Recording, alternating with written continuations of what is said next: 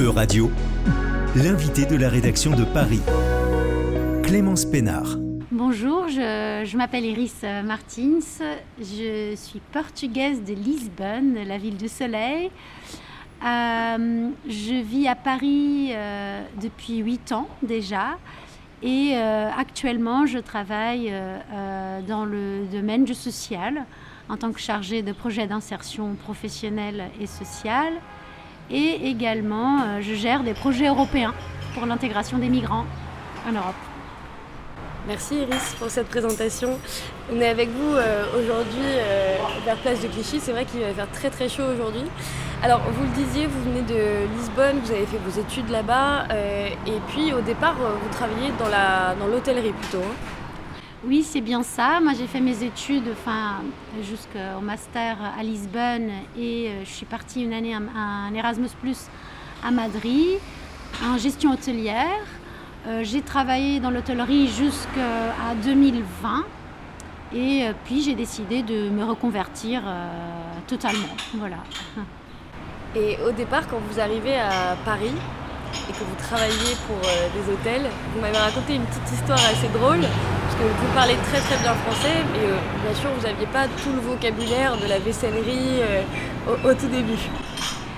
C'était très marrant parce que je suis arrivée à Paris et en deux semaines, euh, j'avais trouvé euh, un travail en tant que chef de rang dans un petit restaurant euh, près du musée du Louvre. Mais mon français, il était catastrophique. oui, je parlais l'anglais et d'autres langues, mais pas le français. Donc mes collègues, c'était vraiment très marrant. Elles ont compris tout de suite que ça allait être compliqué de travailler en équipe. Donc le deuxième jour, j'arrive et tout au début, je remarque qu'il y a des post-it avec les noms, par exemple, machine à café. J'avais un post-it collé sur la machine à café. Machine à café, frigo, plateau, théière. Qu'est-ce que c'était compliqué pour moi de, prononcer euh, ce nom. Et puis voilà, c'était mon, mon premier pas euh, dans la langue française. un français, euh, je le redis, je le répète, que vous parlez super bien et ce n'est pas la seule langue que vous parlez puisque donc évidemment le portugais, l'espagnol, l'anglais, un peu d'italien. Comment ça se fait cette, euh, que vous ayez cette, cette passion pour, euh, pour l'apprentissage des langues? Bon, les langues, moi depuis très jeune j'avais envie de partir à vivre ailleurs, de voyager. Et le choix de l'hôtellerie, il venait un peu de ça aussi, c'est un métier qui permet aussi de pouvoir travailler un peu partout dans le monde. Et avec ça, les langues, bah, c'est venu un petit peu comme ça, euh, mon expérience à Madrid, euh, après mes petits voyages par-ci par-là. Et euh, bah, la langue, c'est quelque chose qui, vraiment peut vous dire beaucoup de n'importe quelle culture. Donc pour moi, c'est une façon de découvrir quelqu'un. On peut découvrir quelqu'un par la langue. Et pourquoi avoir choisi de vous installer à Paris? Alors, Paris, euh, c'était au début, bah, moi je, faisais mes premiers pas dans le monde hôtelier. Et bon, en, France, euh, elle est très très bien connotée euh, ce qui concerne l'hôtellerie-restauration. Donc, et pour moi, Paris, c'était les portes ouvertes. J'avais regardé que c'était pas si compliqué de trouver un, travail et d'apprendre euh, et d'avoir des bonnes bases en hôtellerie. Donc c'est pour ça que j'ai choisi Paris. Mais euh, vous le disiez, euh, vous avez un peu voyagé, c'était votre but dans la vie. Et, en fait, en France aussi, vous n'avez pas fait que Paris, vous avez roulé votre bosse dans toute la France. oui, bah, en fait, je suis venue à Paris. À la base, je m'étais dit, bon, je vais rester un an et après, je pars ailleurs. Entre-temps, bah, les choses elles sont bien passées. Euh, euh, j'aime beaucoup Paris, malgré euh, le stress, la vie de travail. C'est quand même une ville qui, nous offre beaucoup, beaucoup de choses. Mais il y a un moment où j'avais besoin de prendre l'air. Donc deux ans et demi après, je me dis, il faut que je parte. Il faut que je prenne de l'air. En France, j'aime beaucoup la France. Donc j'avais fait beaucoup de, week-ends un peu par-ci pour connaître un petit peu la France, hein, qui, est un pays énorme et, très diversifiée. Et du coup, bah, je, suis partie vivre à Montpellier, près de la mer, euh, température qui se ressemble un peu plus à, à celle de Lisbonne. Voilà, après à Montpellier, je suis restée un moment et j'avais encore à nouveau besoin de prendre de l'air et du repos. donc j'ai eu l'opportunité de partir vivre à Serré, qui est à la frontière espagnole du côté de la Catalogne. Entre-temps, euh, c'était quand même un peu trop. Euh, en tant que jeune, euh, j'avais besoin aussi de, que ça bouge un peu plus. Donc je suis revenue à Montpellier. Je suis restée quelques mois et après, j'aime bien, j'aime bien aussi bouger. Je pense que c'est ça aussi. J'ai dit, bon, là, il fait trop chaud. Donc il faut que j'avais un peu la, la bougeotte.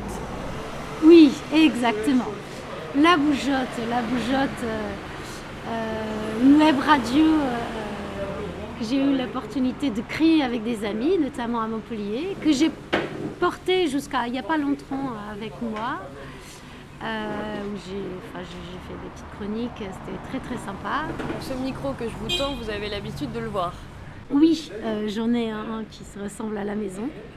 là, il est gardé, mais il, attend, il attend de pouvoir, euh, de pouvoir euh, sortir à nouveau de sa boîte. Et alors peut-être la, première fois que vous venez à Paris, moi je me demande, est-ce qu'il y a quelque chose qui vous a surpris, choqué, émerveillé ou, peut-être euh, plus tard, en, y vivant, maintenant que vous connaissez vraiment la, capitale? Alors, quand j'étais venue durant mon enfance plusieurs fois avec mes parents, bon, mais c'est très touristique, hein, la Tour Eiffel, euh, Disneyland, euh, des choses. Mais quand je suis arrivée vivre, moi j'étais émerveillée par euh, la, diversité culturelle. j'étais arrivée, comme tout le monde, ça a été très compliqué de trouver un logement. Donc j'avais trouvé une sous-location, les choses. En, en tant qu'étrangère, ça a été un, peu, un peu compliqué à ce niveau-là. Et je me rappelle que j'avais trouvé euh, dans un petit quartier euh, euh, indien, Bangladesh, et c'était très marrant parce que je me sentais vraiment comme si j'étais en Inde. et petit à petit, j'ai découvert qu'il y en a un peu de tout. Et c'est cette richesse, cette diversité, diversité culturelle qui m'a vraiment émerveillée à Paris. Il y a quand même une énorme euh, communauté, une énorme diaspora portugaise, euh, notamment à Paris. On dit parfois que Paris, c'est la deuxième euh, capitale du Portugal. Comment ça se fait qu'il y ait autant de Portugais? Enfin, il, y a, des relations vraiment très amicales entre les deux pays? Alors, bon, il faut savoir que moi, je ne fais pas partie de la première vague d'immigration. Hein. Il y a eu la guerre. Au Portugal, il y a eu la dictature qui a, qui a provoqué... Bah, qui a mené tous ces gens à venir en France pour pouvoir. Euh, enfin, leur objectif c'était de rentrer après, mais pour pouvoir euh, au moins faire un peu d'argent euh, et avoir une vie meilleure au Portugal. ça, c'est une première vague. C'est vrai qu'il y en a vraiment beaucoup de Portugais à Paris. Malheureusement, je n'ai pas même pas un seul cousin en France. J'aurais bien aimé, ce, serait, ce serait pas mal. Vous avez des amis portugais d'origine portugaise en France, à Paris? Euh, non. J'ai rencontré des Portugais à Paris, il n'y a pas longtemps d'ailleurs, mais pas des, vrais amitiés. Euh, c'est très intéressant parce que les, Portugais, je pense que toutes les communautés, euh, ils sont très fermés. J'ai pu rencontrer quand même des Portugais dans différentes, euh, dans différentes situations. Mais euh, ils restent vraiment, ils regardent la télé portugaise, ils lisent le journal portugais, ils parlent tous portugais. Euh, bon, ceux qui sont déjà nés ici, ils parlent français, mais c'est assez marrant. Ils mangent que dans des restaurants portugais. Et j'ai découvert que même à Batignolles, c'est marrant, dans le 17e arrondissement, il y a des messes en portugais. j'ai trouvé ça très marrant. Euh, donc, euh, Vous êtes vous-même euh, catholique, en tout cas En Portugal, enfin, j'exagère, non, je pense que j'exagère pas, mais 90% des Portugais, on est, on est grandi dans le catholicisme, et surtout les générations précédentes à la mienne. Et j'ai trouvé ça vraiment marrant d'entendre de, de, la messe. J'étais rentrée à l'église pour prier. et, et j'entends le père qui parle portugais. Et du coup, c'était marrant. Alors, justement, vous, vous, parliez de, par exemple, de restaurants portugais. Est-ce qu'il y a, peut-être des adresses que, que, vous recommandez à nos auditeurs et même des adresses peut-être euh, d'autres endroits qui ne sont pas forcément portugais, vu que vous aimez bien la diversité culturelle et gastronomique? Alors, euh, il y en a deux endroits, notamment un ici dans le 17, parce qu'on est à Clichy, euh, qui s'appelle la, la Belote, c'est vraiment un tout petit restaurant, mais euh, tout est portugais. Il faut parler le portugais quasiment, parce qu'ils ne comprennent pas trop le français. Et, euh, je sais pas, l'odeur, tout, la déco, les produits, euh, juste rentrer, c'est comme si j'étais chez moi. Donc c'est vraiment très marrant. Et, qu'est-ce qu'on y mange alors? Bah, on mange de la morue. Hein. C'est bacalao? Oui, le bacalhau.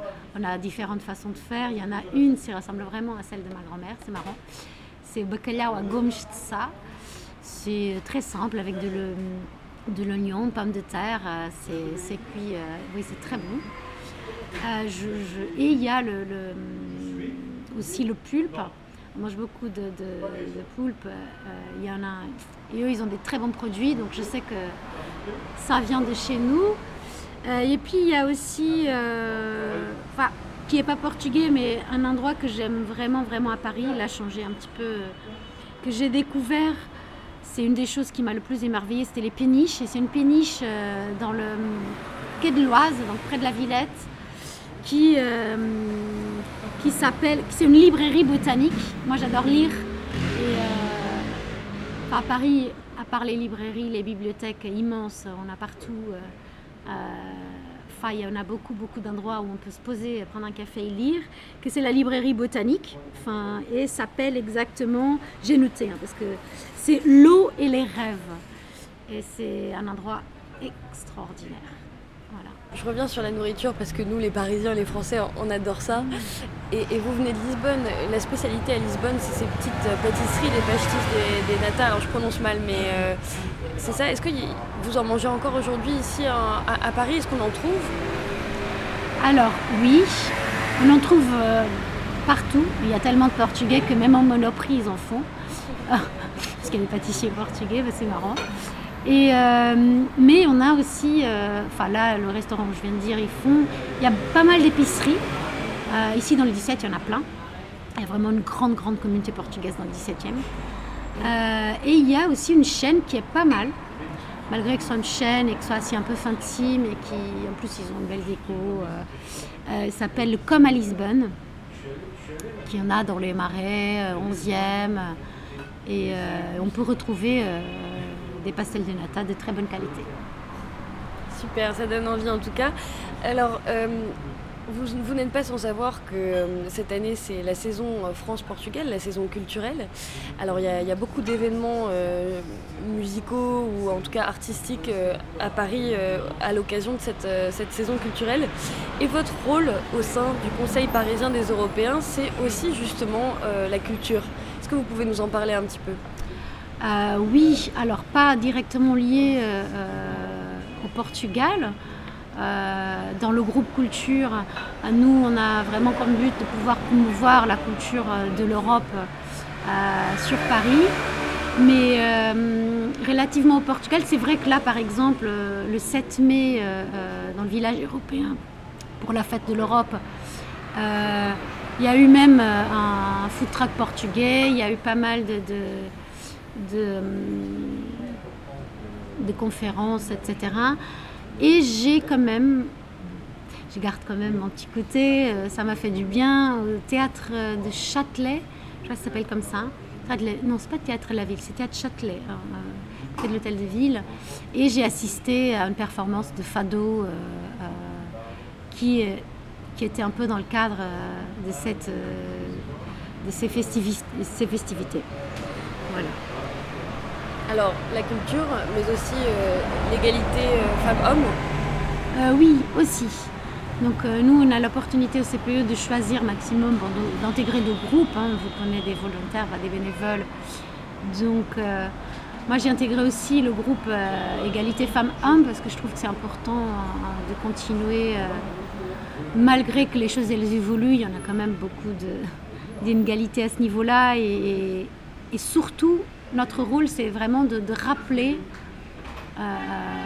toutes ces femmes qui, qui, ont lutté pour des droits que nous, de nos jours, on considère comme acquis, mais qu'on oublie qu'il n'y a pas si longtemps que ça, il, il n'était absolument pas acquis soit le droit de vote, le droit de l'avortement, euh, euh, une panoplie de, choses que pour nous, maintenant, sont acquises. Donc on Et c'est important de, nous rappeler que, ces femmes, euh, elles ont toutes lutté pour qu'on soit arrivé là.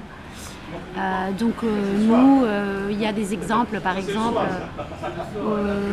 demander le changement du nom d'une rue ou d'une place pour le remplacer par un nom d'une Simone Veil. Bon, Simone Veil, elle en a beaucoup, mais euh, d'autres, Simone de Beauvoir, etc.